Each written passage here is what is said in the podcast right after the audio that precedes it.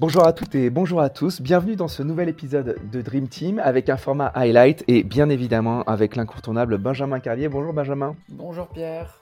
Bon, merci encore de, raccrocher les crampons pour cette année encore et pour faire ce, nouveau numéro de highlight avec évidemment une actualité très riche. On enregistre tout début février et le mois de janvier était particulièrement riche. Et euh, je te propose peut-être de, commencer avec le, le premier sujet et c'est l'actu olympique. Évidemment, on est à un an et demi des Jeux Olympiques de 2024 et on voit déjà des petits incidents diplomatiques euh, éclore ici ou là et notamment la position de Zelensky, donc le président ukrainien par rapport aux athlètes russes. Est-ce que tu peux nous en dire plus? Oui, alors c'est important de revenir un petit peu sur les bases de, ce sujet et de revenir sur les, bases notamment des missions du Comité international olympique. Euh, qui euh, doit réussir dans ses missions, dans la charte olympique, à réussir à faire organiser des compétitions sportives de manière neutre, en associant le plus grand monde et en associant tout le monde de manière non discriminatoire. Et, euh, le CIO, lors de l'invasion de, de l'Ukraine par la Russie, a pris une décision qui était une décision que tout le monde a saluée et qui était logique, c'était d'interdire euh, les athlètes russes de toute compétition, d'interdire l'organisation sur le sol russe de toute compétition euh, internationale. Et notamment, elle a pris ces décisions, euh, l'instance du Comité international olympique, sur la base du fait qu'il n'était plus possible d'organiser sereinement des compétitions avec les athlètes russes ou en Russie euh, dans, euh, dans, cette période. Néanmoins, euh, aujourd'hui, le Conseil des droits de l'homme des Nations Unies a dit au CIO qu'il n'était plus possible de discriminer éternellement les athlètes russes et biélorusses de participation à, à, des compétitions. Alors concrètement, ça veut dire quoi? Ça veut dire qu'aujourd'hui, on considère que d'un point de vue des droits de l'homme, il est compliqué de dire à quelqu'un que c'est à cause de sa nationalité qu'il ne peut pas participer à une compétition. Qu'est-ce que ça veut dire de manière très concrète? Ça veut dire que le CIO a ouvert la porte, notamment via le, comité asiatique euh, des Jeux, à la participation des athlètes russes et biélorusses, mais uniquement de manière neutre et uniquement s'ils n'avaient pas pris position pour la guerre. Euh, alors je caricature un tout petit peu, mais, on, est, on est assez proche de ça, et du coup, concrètement, ça voudrait dire quoi? Ça voudrait dire que les athlètes Russes et Biélorusses peuvent petit à petit réintégrer le circuit des compétitions sous bannière neutre, ça veut dire qu'ils ne représentent pas officiellement la Russie, et avec des conditions spécifiques sur effectivement leur parti pris politique.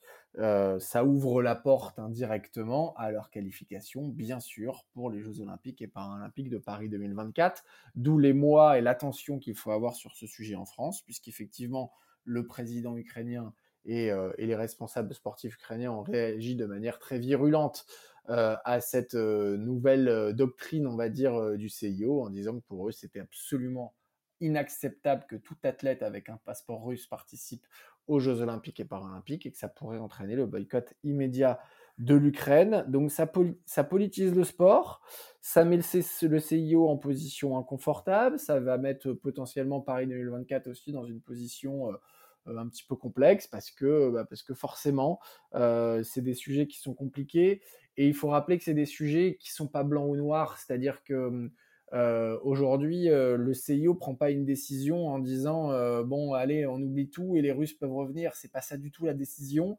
Alors que les gens peuvent penser dans, dans l'opinion publique que bah non, mais c'est un, scandale que les Russes participent au jeu. C'est pas la décision, c'est pas celle-là. La décision, c'est de dire on ne peut pas discriminer sur le fait de la nationalité, et donc sous bannière neutre et sous condition de non-implication politique, on pourrait autoriser à. Néanmoins, ça reste euh, une porte ouverte, euh, bien sûr pas du tout appréciée par, euh, les Ukrainiens. Donc on, va voir ce que ça donne, mais c'est un sujet éminemment complexe et qui va forcément avoir des répercussions pendant les 18 prochains mois dans, la période de préparation de Paris 2024. Et in fine, le, décisionnaire de ça, c'est le patron du CIO c'est, bah, grosso modo, oui, c'est enfin, le patron, c'est le comité exécutif du CIO. Hein, euh, donc, euh, donc c'est Thomas Barr. C'est Thomas Barr qui est d'ailleurs pris à partie euh, aujourd'hui par le président ukrainien directement. et Thomas Barr, dans sa défense aujourd'hui, il dit simplement qu'il suit l'avis du comité des droits de l'homme des Nations Unies. Donc, donc il est un petit peu embêté. Ce qui est sûr, c'est que la porte ne sera pas ouverte la participation de la Russie en tant que nation aux Jeux olympiques et paralympiques. Ça, c'est déjà un acquis important. Maintenant, encore une fois, se pose la question de cet athlète russe qui n'a rien demandé à personne à titre individuel, qui n'a jamais pris parti pour qui que ce soit. Est-ce qu'il doit pouvoir concourir sous bannière neutre sans aucun élément ne l'affichant comme russe? Euh, bah, c'est une question euh, éthique. Vous avez trois heures, vous pouvez essayer d'apporter votre propre réponse. Ce qu'il faut savoir dans les arguments euh, pour du, CIO, c'est, qui mettent en avant, c'est que jamais un boycott politique n'a été réellement efficace ou de manière très faible. Donc, donc eux, ils mettent en avant le fait que justement, ils ont cette mission de rassemblement euh, et que euh, bah, c'est ce qui permet aussi de rapprocher à un moment donné euh, les, personnes dissonantes. Ce qui va de pair avec ça dans les arguments du CIO, c'est que aujourd'hui on parle énormément de la Russie et de l'Ukraine, il y a, d'autres territoires qui sont en guerre un peu partout dans le monde et que les athlètes ne sont pas interdits de concourir pour autant. Donc, voilà, le CIO il a eu qu'une position extrêmement ferme dans les années euh, plutôt 80, c'était euh, sur l'Afrique du Sud euh, et c'était à l'époque de l'apartheid, mais sinon il essaie d'être toujours très très rassembleur. dans les arguments contre, bah, il y a bien sûr le fait que à partir du moment où on a interdit les athlètes russes de participer à des compétitions pendant un an, un an et demi, le fait d'ouvrir la porte, ça donnerait l'impression d'une normalisation euh, de quelque chose qui reste anormal. Donc, euh, donc là, là-dessus, le CIO est un petit peu pris à son propre piège, c'est-à-dire qu'en fait, il a pris une décision forte qui était nécessaire, mais atténuer cette décision, ça pourrait donner l'impression euh, qu'il y a une, une, normalisation. Et, dernier petit point là-dessus, ce qui est, alors ce qui est pas du tout amusant, mais ce qui est en tout cas incroyable, c'est qu'en fait cette décision du CIO, bien sûr, elle provoque euh, lire de, l'Ukraine qui est, furieuse, mais les Russes sont furieux aussi parce que euh, le fait d'indiquer qu'il y a une condition de euh, non-implication dans la politique ou en tout cas dans la défense de la guerre considère que le CIO, que le CIO n'a pas à pouvoir choisir les athlètes qui, qui, qui, sont, qui, qui, ont montré pas de blanche ou pas pas de blanche sur ce sujet-là. Et la Russie se plaint également de cette décision du CIO en disant mais c'est pas à vous de décider qui a le droit ou qui n'aurait pas le droit de participer euh, aux compétitions euh, sportives. Bon, super, très beau, euh, très beau panorama, merci Benjamin.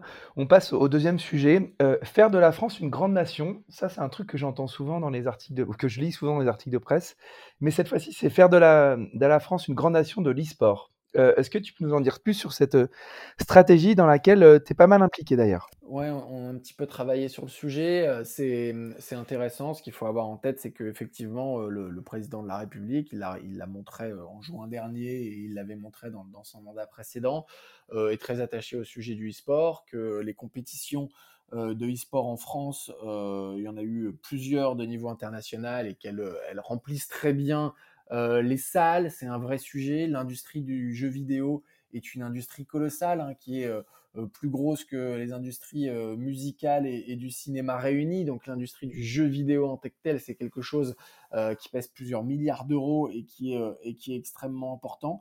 Et du coup, il y a cette volonté de développer le e-sport en France. Donc il y a une stratégie ministérielle 2020-2025 qui a été mise en place en 2019 et là, le, ministère des Sports, avec le, ministère de, la Transition numérique et le ministère de la Culture, euh, a souhaité euh, accélérer un petit peu sur certains points de, cette, euh, cette feuille de route et accélérer sur, quelques sujets.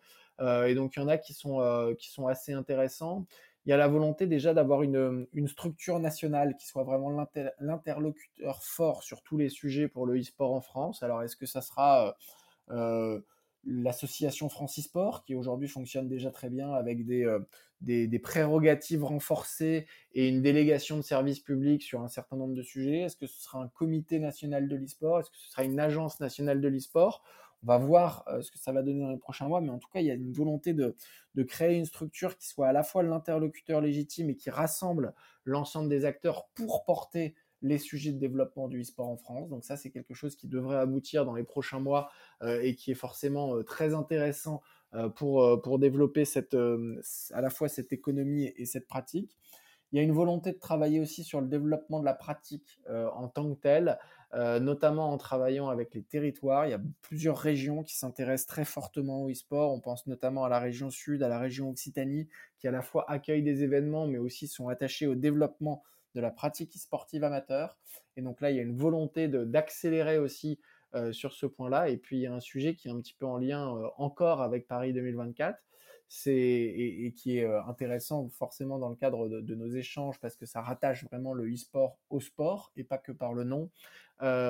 c'est que le CIO, justement, on en parlait, travaille de plus en plus sur la manière de faire venir les publics du e-sport au, sport euh, et donc euh, a créé l'Olympic eSport Week qui fait suite aux Olympiques Virtual Series. Euh, à la base, c'était simplement le travail autour des sports virtuels. Donc, sport virtuel, on, rappelle, hein, c'est vous êtes sur un vélo d'appartement, sur un home trainer, et vous êtes dans un univers de jeux vidéo, bah, ça c'est du sport virtuel.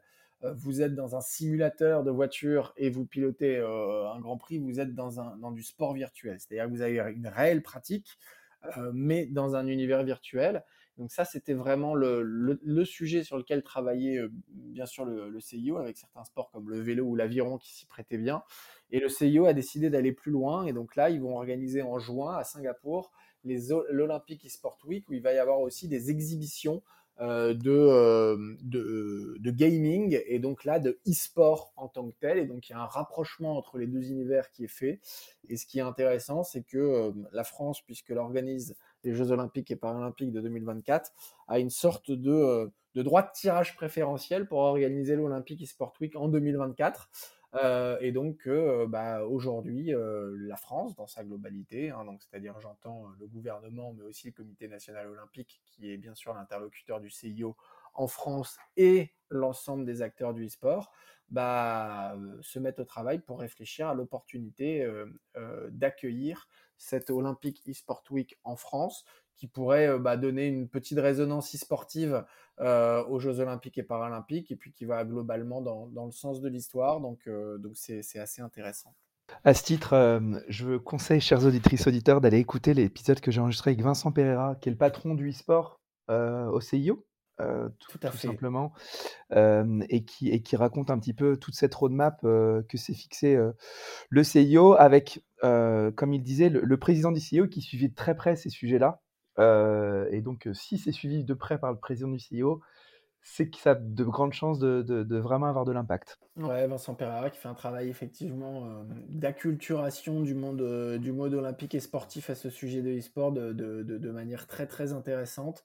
Et puis qui va subtilement effectivement rapprocher tous ces univers, sachant que pour parler de e-sport, il faut que, quand même que tout le monde comprenne bien quelque chose qui est assez complexe pour beaucoup, mais qui est extrêmement important néanmoins, c'est la place des éditeurs de jeux.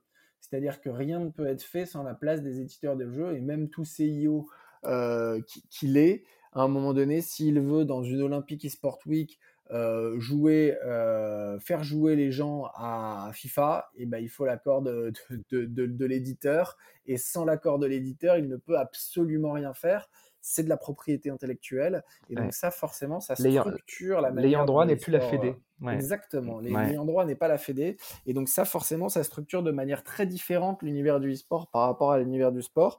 Et donc, euh, bah, ça rend aussi cet univers forcément intéressant et spécifique mais avec des, des, acteurs qui sont les éditeurs, qui sont un peu tout puissants euh, par moment. Et donc forcément, bah, ça, c'est, euh, ça, ça rend les marges de manœuvre un peu plus faibles, mais, mais ça rend aussi bah, les travaux de, de, Vincent, notamment au CIO, euh, passionnants. Ouais, et, et, tu fais bien de parler d'acculturation parce que pour le coup, c'est un changement culturel très fort pour le, pour le CIO. Écoute, bah, du coup, euh, lien, lien tout fait, tout fait et transition toute faite par rapport à l'actualité de la Fédération française de tennis de table euh, et Eleven VR Table. Est-ce que tu peux nous en dire un peu plus? Ouais, un petit mot sur, euh, sur la Fédé de tennis de table qui, euh, qui a une démarche extrêmement intéressante avec son nouveau président Gilles Herbe depuis deux ans maintenant et qui cherche à aller toucher tous les pratiquants de ping-pong que nous sommes quasiment tous en France, ou presque, et de se dire que bah, la Fédé, elle, elle, a intérêt à, à aller euh, travailler, à aller toucher ces communautés, à aller animer ces communautés. Donc il y a une part qui est dans le, dans le, monde, euh, dans le monde réel totalement et ils ont tout un projet de développement du ping en extérieur, c'est-à-dire se dire que bah, il faudrait que dans toutes les villes, tous les parcs se dotent de, tables sur lesquelles on puisse se pratiquer de manière libre et sympathique. Alors, on a tous en tête des, tables un peu dégueulasses avec des filets qui faisaient 3 cm d'épaisseur et qui étaient absolument injouables. Maintenant, techniquement, ça a évolué et la Fédé est persuadée qu'en en mettant dans des parcs 2, 4, 6, plusieurs, ben, ça pourra vraiment développer la pratique libre.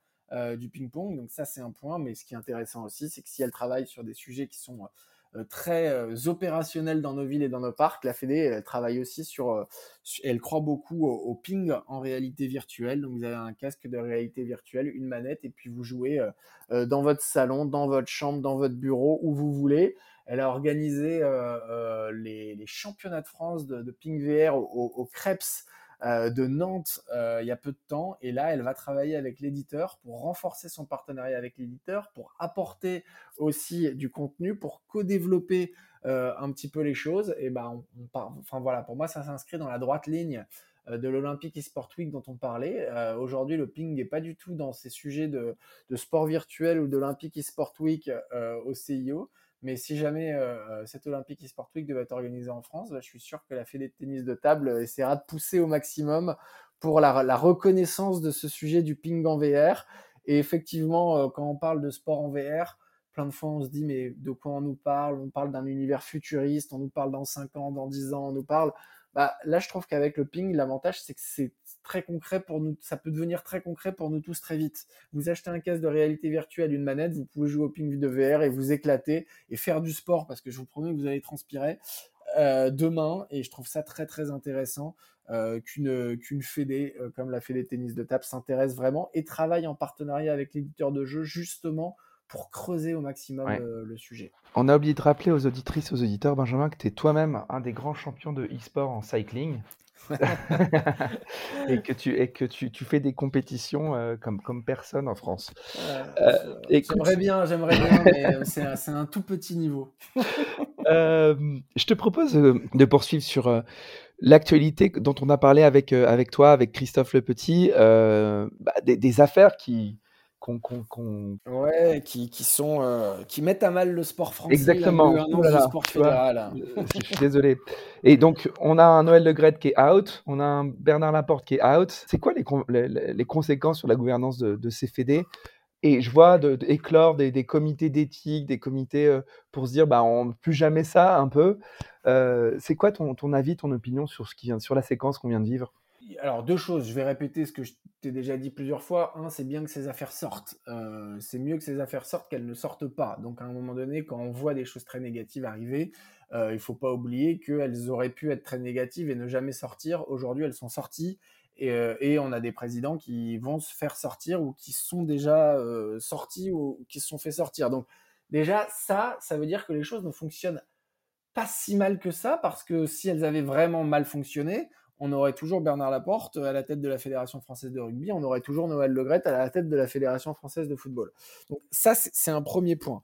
Néanmoins, euh, ce qui n'a pas fonctionné, euh, alors dans le cas de Bernard Laporte, c'est un petit peu différent parce que le cas de Bernard Laporte, c'est euh, entre guillemets récent, ça a été assez vite entre son procès et sa démission les choses ont été assez vite et les choses ont été assez vite pour plusieurs raisons. Un, parce qu'il y avait un comité d'éthique qui existait et deux, parce qu'il y avait une opposition réelle au bureau directeur parce que bah, il y avait un scrutin de liste et que du coup il y avait un nombre de sièges qui était attribué aux opposants. Là où ça a complètement dysfonctionné, euh, yeux, c'est à la Fédé de foot, et euh, notamment parce que le, scrutin de la Fédé de foot a fait en sorte que les membres du bureau, bah, c'est tous ceux qui ont été dans la même liste, et qu'à un moment donné, le bureau direct, le, comité exécutif, il, ne va que dans le même sens. Et donc, euh, bah, simplement, pour moi, ce que nous apprend euh, un petit peu ces, crises, c'est qu'il ne faut jamais oublier l'importance de la démocratie.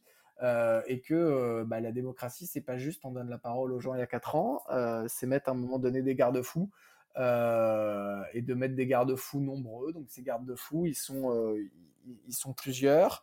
Il y a ces comités d'éthique dont tu parles, il y a le fait d'avoir une opposition qui a le droit de citer, qui a le droit de regarder les comptes, qui a le droit de, de s'opposer tout simplement et de dire ce qui va ou ce qui va pas. Et puis, bah, il y a sans doute des statuts à revoir dans certaines fédérations, donc pour permettre plus de démocratie. Ça, je pense que c'est quelque chose d'extrêmement important. et puis, bah, peut-être que certains poussent l'idée d'une sorte de, de comité d'éthique un petit peu au-dessus de la mêlée qui serait placé au sein du CNOSF et qui pourrait intervenir très rapidement dans ces conflits de gouvernance dans les fédérations, dans ces problématiques graves de gouvernance au sein des fédérations. Je pense que ça pourrait être souhaitable. Et puis derrière, je vais donner un avis très personnel qui va peut-être pas plaire à plein de personnes, mais, mais, mais c'est pas très grave. Quand je vois le cas aussi de, des problématiques de gouvernance, moi, mon avis très personnel, c'est que quand quelqu'un reste plus de 10, 15 ans, 20 ans DG ou président d'une fédération, bah, il y a quelque chose qui ne va pas. Et je mets autant le président que les DG quand les DG sont très puissants. Bah non, à un moment donné, il faut qu'il y, ait de la mobilité. Euh, euh, non cumul des mandats, non renouvellement des mandats euh, ad vitam aeternam. Et puis, et puis même, enfin pour moi dans les structures, et encore une fois, hein, je sais que ça ne s'applique pas à tout le monde, mais quelqu'un qui a un excellent directeur général, bah, c'est quelqu'un qui, au bout de 5 ans ou de 10 ans, bah, est, capable à un moment donné de se projeter sur un autre poste et d'avoir formé la relève pour, pour, que, pour que la continuité de l'instance soit, soit bonne. Donc, donc voilà, il faut, faut se méfier des gens qui sont trop longtemps en place de manière générale, à mon avis, dans les instances. Ouais. Après, je, vais te répondre pour, pour un peu apporter du, de, l'opposition à ce que tu dis. Dans les petits clubs, euh, dans les petits comités départementaux régionaux, il n'y a plus non plus beaucoup de gens qui veulent euh, prendre ce genre de, de responsabilité bénévole. Là, on parle des grandes instances dirigeantes, euh, mais finalement, toute la, toute la pyramide du sport associatif fédéral, elle repose aussi sur des gens qui sont là depuis longtemps et qui sont un peu seuls pour pouvoir prendre ce genre de poste. Euh, Alors, je, suis d'accord avec toi. Hein. Je, parle vraiment de, des, grandes instances où il y a des grands enjeux, des grandes responsabilités, des, et, aussi plein de sujets qui permettent de, enfin, qui, font tourner la tête. Hein. Si on prend le cas de, la Fédé de foot, alors euh, j'ai pas accès au rapport, j'ai pas accès à tout ça, mais a priori, il y a quand même eu un avant et un après 2018 où, euh, ça a switché un petit peu dans quelques têtes parce que, bah, parce qu'il y avait euh, y avait eu euh, bah, la victoire à la Coupe du Monde, tout ce qui va avec, euh, tous les, bons résultats financiers, etc., etc. Donc, effectivement, pour un petit club, je vais surtout pas critiquer le président courageux de son association sportive qui est président depuis 20 ans. Mais lui, il est complètement désintéressé et au contraire, il est, il est intéressé pour promouvoir la pratique sportive. Le, problème, c'est les gens qui restent trop longtemps en poste sur des postes qui sont enviés euh, et, euh, et, qui, euh, bah, qui, qui, procure plein d'avantages et d'intérêts, des pouvoirs majeurs. Bah là, je pense que c'est bien quand même qu'il y ait du renouvellement. Évidemment. Écoute, sans transition, je te propose de parler de la dernière étude de, de la BPCE qui, du coup, chaque année, quasiment depuis 2020, sort un rapport sur l'état économique du sport en France. Est-ce que tu pourrais nous dire un petit peu les, les points les plus saillants de cette dernière étude? Ouais, alors déjà, euh, premièrement, dire à quel point c'est précieux euh, d'avoir ce type d'études et d'avoir euh, justement, alors on, parle souvent de l'héritage des Jeux olympiques et paralympiques, qui sera positif sur certains points, pas forcément aussi positif qu'on l'espérait sur d'autres. Bah, il y a un point qui est déjà positif, c'est qu'il y a une banque comme BPCE qui est partenaire des Jeux olympiques et paralympiques et qui s'intéresse à l'économie du sport comme elle ne s'y était jamais intéressée avant, qui a créé cet observatoire de l'économie du sport et qui effectivement publie ces documents très qualitatifs de manière annuelle. Et qui a fait des euh, acquisitions externes euh, de, de, boîtes de la Sportec. Complètement. et qui a sur ce sujet. Avec Seventure, qui a créé un fonds d'investissement dans le sport. donc il y a à la fois des, acquisitions et à la fois euh, des, des, investissements. Donc ça, c'est des choses qui sont quand même précieuses et très intéressantes. Il y a trois grandes parties dans cette étude de la BPCE. Une étude sur la pratique sportive, une étude sur les collectivités territoriales et une étude sur l'économie du sport. Donc, je vais essayer d'être très rapide. Je vous invite vraiment à essayer d'aller euh, au moins feuilleter cette étude. Euh, il y, a, vraiment plein de choses. Euh, sur la pratique sportive, il y a, alors bien sûr, c'est une étude qui, qui, revient sur plein de choses qu'on sait déjà, mais néanmoins, ça met à jour et ça permet d'avoir plein de choses. Alors, il y a une inquiétude sur la pratique sportive euh, post-Covid, euh, c'est que ça a mis un frein réel et fort à la féminisation dans, euh, le, sport fédéré, c'est-à-dire dans les licences sportives et dans les associations sportives. On a un recul du, sport féminin là-dessus. Donc ça, c'est vraiment quand même quelque chose qui est dommage et inquiétant. donc ça, c'est quand, même, important de l'avoir en tête. Euh, et puis, ne faut pas oublier aussi que l'importance de l'école et du cadre scolaire est, aussi évoquée euh, dans le cadre de, cette étude. donc, donc voilà, elle revient un petit peu sur les modalités de pratique, sur la manière dont la crise sanitaire a pu accélérer ou modifier un petit peu les choses. Et ce qui est sûr, c'est qu'effectivement, il y a quand même une alerte pour, pour le sport associatif. Il y a pas mal de fédés qui retrouvent un niveau euh, très intéressant de licence, mais il y a aussi euh, euh, pas mal de, clubs qui ont du mal à se refaire la cerise post-Covid et avec une place du privé qui est de, plus en plus importante. Je disais là, entre 2019 et 2021, moins 22%, ça correspond à la diminution du nombre de licenciés associatifs. C'est assez colossal comme, comme perte de, de, part de marché si on réfléchit et si on a le, les clés de lecture très business. moins 22%, c'est c'est assez critique. Euh, et comme tu dis, à l'inverse, tu as des fédés comme la Fédération française de golf qui est en pleine forme. Je voyais les chiffres qui sont en pleine progression. Complètement. Euh, donc ça veut dire qu'il y a des décisions qui sont des décisions propres à chacun des sports et il faut que chacun des sports soit en capacité de se mobiliser pour retrouver son, nombre de licenciés. Super. Écoute, on va aussi continuer sur, sur le CNO, continuer sur les, la Sportec. CNO lance ma petite sponsor euh, en partenariat avec une, boîte de la Sportec qui s'appelle Sponsor Plus. Et tu voulais revenir sur ça? Ouais, alors effectivement, euh, puisqu'on parle du mouvement sportif dans cette étude de la BPCE, je peux faire euh, la petite digression là-dessus, et puis après je dirais deux mots sur les collectivités territoriales et sur l'économie du sport dans, l'étude de la BPCE de manière très rapide. mais effectivement, mouvement sportif qui du coup bah forcément, puisque les licences sont la première source de financement, bah, cette baisse de licence, elle provoque une problématique de financement euh, des associations sportives. Et là, le CNO a, effectivement apporté euh, une réponse en lançant au niveau national ma petite sponsor, qui est la possibilité de faire profiter à son club d'un système de cashback. donc, donc le cashback, pour ceux qui ne le connaissent pas ou qui ne sont pas familiers, vous allez faire vos courses dans une une instance partenaire euh, euh, bah, de, de, l'application de cashback que vous utilisez et il y a un pourcentage de vos courses, 0,5%, 1%, 2%, 5%, qui est euh, reversé sous forme de dons à, à, en l'occurrence, votre club et votre association sportive. Donc, donc c'est une manière de, de, faire participer, bien sûr, les Français, mais surtout, plus que les Français, c'est de, de faire participer également les, euh, les, marques euh, et les, entreprises, enfin les marques essentiellement et les magasins au financement du club associatif et au financement des clubs locaux. C'est aussi de la proximité. on parle beaucoup, il y avait une étude de Sportsora qui était sortie il y a, deux ans et qui montrait qu'en fait, le sponsoring local représentait une part plus importante que, que le sponsoring national. bah voilà, ça c'est du sponsoring local et puis ça permet d'animer aussi de la communauté, de créer du lien. Donc c'est quelque chose qui est euh, assez intéressant. Et puis du coup, si je fais la, transition avec le lien euh, très rapidement sur, euh, pour revenir sur l'étude de la BPCE et des collectivités territoriales, elle nous montre deux choses par rapport aux collectivités territoriales. Un, les collectivités territoriales sont le premier financeur du sport en France avec deux fois le montant que ce que met l'État, deux fois supérieur à celle de l'État. Donc ça, c'est très très important pour moi à avoir en tête. Et euh, l'étude de la BPCE montre aussi que le sport est le deuxième poste de dépense des communes derrière l'éducation.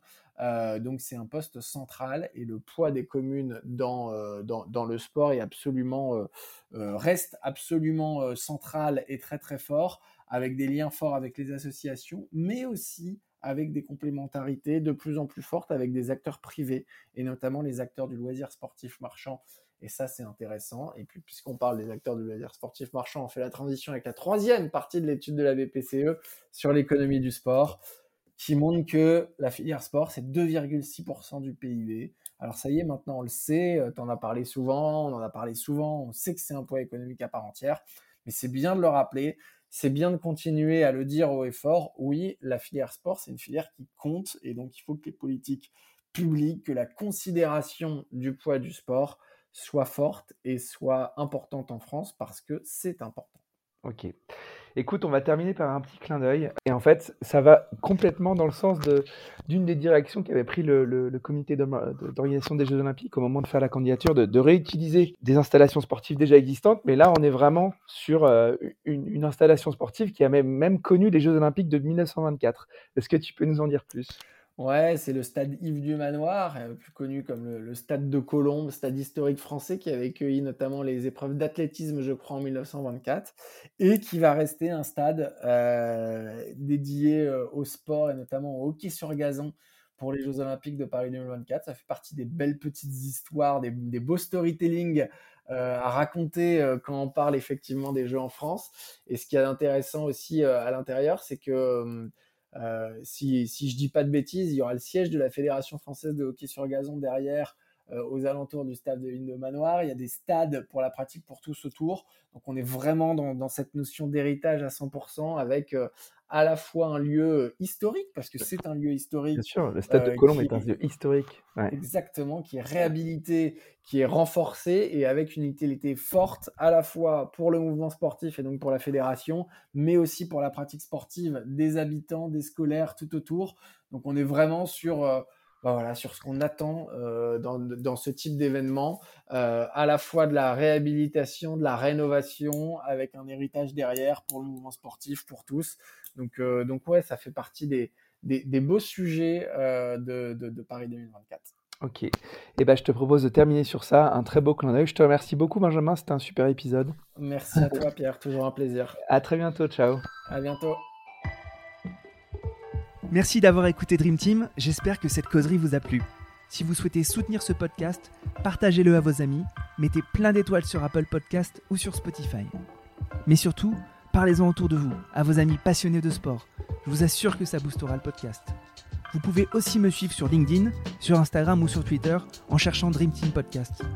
N'hésitez surtout pas à m'envoyer vos commentaires, à partager les épisodes en me taguant et bien sûr à me suggérer des invités. Pour amener le podcast le plus loin possible, j'ai besoin de vous. Encore merci pour votre écoute. On se donne rendez-vous à la prochaine coderie.